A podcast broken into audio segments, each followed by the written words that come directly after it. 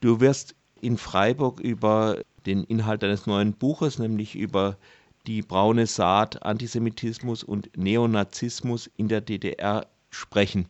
Nun war ja die DDR eigentlich so ein antifaschistischer Arbeiter- und Bauernstaat, jedenfalls nach eigener Vorstellung. Wie passt das zusammen? Das passt erstmal äh, nicht zusammen und äh, das war dann auch die Motivation für die Führung der SED, der deutschen Kommunisten der DDR, eben äh, diese unangenehmen Ereignisse wie Neonazismus, äh, Antisemitismus und Rassismus in den Archiven zu verstecken und äh, für die Öffentlichkeit unzugänglich zu machen. Diese Ereignisse haben massiv das Selbstbild des antifaschistischen Staates in Frage gestellt und für die SED war es unabdingbar, weil der Antifaschismus eine ihrer wesentlichen tragenden Säulen der Legitimation ihrer Herrschaft äh, war, dass äh, das unbeschadet bleibt. Und hat es es trotzdem gegeben? Äh, Neonazismus, äh, Rassismus und Antisemitismus hat es äh, gegeben. Also es hat ähm, nach den Recherchen, die ich im, vorwiegend im Archiv ähm, des Ministeriums für Staatssicherheit äh, durchführen konnte, belege ich äh, etwa 7000 neonazistische Propaganda- und Gewalttaten für die gesamte Zeit der DDR. Das waren also in der Regel Neonazis, später kamen äh, Skinheads und äh, rechte Hooligans dazu.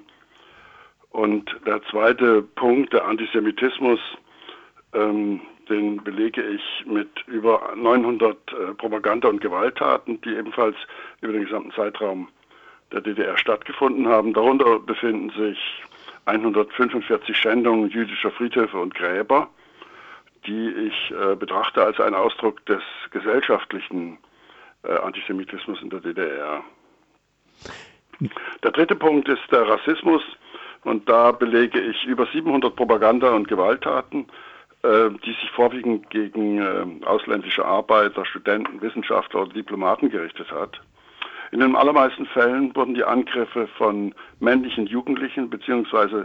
Äh, Jungerwachsenen durchgeführt und fanden äh, republikweit in über 400 Städten und Gemeinden der DDR statt. Es gibt zwei Besonderheiten äh, in, innerhalb dieses, äh, dieser rassistischen Szene und ihrer Gewalt.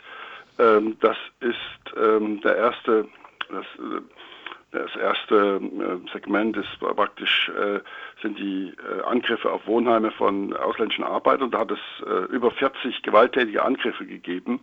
Das beginnt im August 1975 in der Stadt Erfurt als dort zum ersten Mal außereuropäische Arbeiter aus Algerien in der Stadt auftauchten.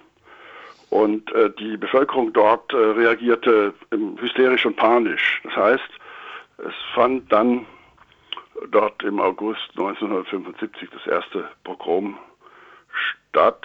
Insgesamt gab es in der DDR über 200 äh, gewalttätige Pogrome und pogromartige Auseinandersetzungen in 110 Städten und Gemeinden.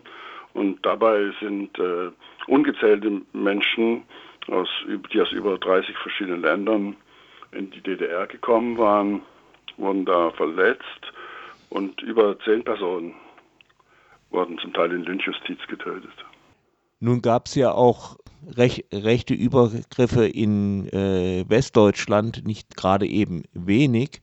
Und es gab ja auch so eine gewisse Kontinuität in den Eliten. Also ich denke da an den Chef des Kanzleramts von Adenauer, Herrn Globke, der an der Abfassung und Kommentierung der Rassegesetze beteiligt war, an den Bundesverfassungsrichter Willi Geiger, der vor allen Dingen auch für die äh, Berufsverbote verantwortlich war, und zwar in der Bundesrepublik gegen die Linken. In, ja. äh, vorher hatte er äh, Berufsverbote gegen Juden im Dritten Reich unterstützt und auch Todesurteile ja. gefällt und so weiter. Also es, gab, es gibt dann ein ziemliches Fundus auch. Ja. Äh, das gab es ja so in der DDR nicht. Also doch, doch, das gab es genauso in der DDR, nur eben anders.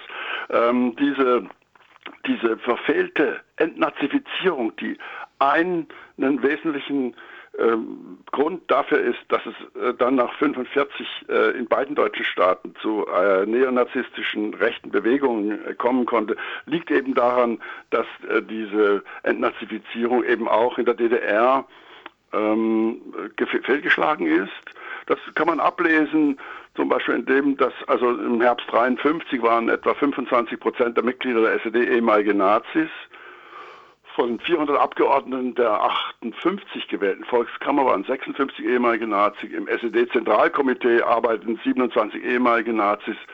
Äh, acht Minister, neun stellvertretende Minister und zwei Vorsitzende des Ministerrats waren ehemals Nazis. So sieht es auch aus in der Nationalen Volksarmee, äh, im MFS und in der deutschen Volkspolizei. Das liegt im Wesentlichen daran, dass die Funktionselite, die bis 1945 für die Nazis gearbeitet hat im Deutschen Reich, halt äh, im, so ähm, durchsetzt war mit der narzisstischen Ideologie und Politik und Propaganda, dass da kaum ähm, neutrale Menschen übrig geblieben sind. Und äh, da jeder Staat halt eine Funktionselite braucht, um die Alltagsgeschäfte und so weiter mhm. durchführen zu können, braucht auch die DDR sowie die Bundesrepublik halt äh, die Funktionselite. Und das bedeutete, dass äh, halt ehemalige Nazis an den führenden Stellen der Gesellschaft eingesetzt wurden. Das ist ein langwieriger Prozess gewesen äh, bis Anfang der 50er Jahre, aber endete eben damit praktisch mit einer, äh, ähnlich wie in der Bundesrepublik, mit einer Renazifizierung. Also es gibt ein Beispiel, ein aktuelles Beispiel. Und zwar geht es da, das hatte ich äh, erforscht, äh, 2016 bis 2018, geht es um einen Rudolf Dörje in Berlin-Pankow, wo er äh, Chronist war nach 45 und äh, Leiter der Bibliothek. Und er war bis 1945, Januar 45, war er Mitglied der SS-Lagermannschaft als Unterscharführer. Und äh, dieser Rudolf Dörje war, nachdem ist eine Grundschule im Berliner Stadtbezirk Pankow äh, benannt worden, also Rudolf Dörrier Grundschule. Und er hat das Bundesverdienstkreuz bekommen und äh, das lag daran, dass er 46 Mitglied der SED wurde und die haben dann, die Nachfolgepartei hat dann eben äh, nach 1990 ihn in diese Ehrung hineingeführt. Und äh, jetzt äh, gibt es eine Arbeitsgruppe in der, im Stadtbezirk Berlin-Pankow, die, ähm, die eine Initiative von ähm, äh, Müttern, die äh, Kinder in dieser Schule haben, die äh, meinen, dass ein ehemaliges SS-Mitglied nicht der Namensgeber für eine Grundschule sein kann. Dieser Prozess ist im Laufen und da muss man mal sehen, wie das ausgeht. Es ist so, dass dieser Rudolf Dörje nicht, nicht der einzige ist, sondern es gibt äh, im Bezirk Pankow das eben beispielhaft für die DDR ist. Weitere ehemalige Nazis, die verehrt werden heute noch mit, äh, dass also Forschungsinstitute äh, nach ihm benannt sind oder Straßen äh, nach ihm benannt wurden, die auch, also einige Mediziner, die auch beteiligt waren an den Euthanasieverbrechen bis 1945. Also dieses Kapitel Entnazifizierung ist so gut wie nicht erforscht. Es gab während der DDR nicht eine einzige öffentliche wissenschaftliche Studie zur Entnazifizierung und der Auswirkungen dieser fehlgeschlagenen Entnazifizierung. Genauso wenig gab es öffentliche wissenschaftliche Studien zum Neonazismus, Antisemitismus und Rassismus in der DDR. Jetzt noch zwei Fragen, die wir vielleicht, obwohl sie etwas weitergehen, vielleicht möglichst kurz machen. Das eine ist, gibt es da einen ideologischen Zusammenhang mit der Definition des Faschismus in der DDR? Und die zweite wäre, wie geht die heutige Partei Die Linke damit um?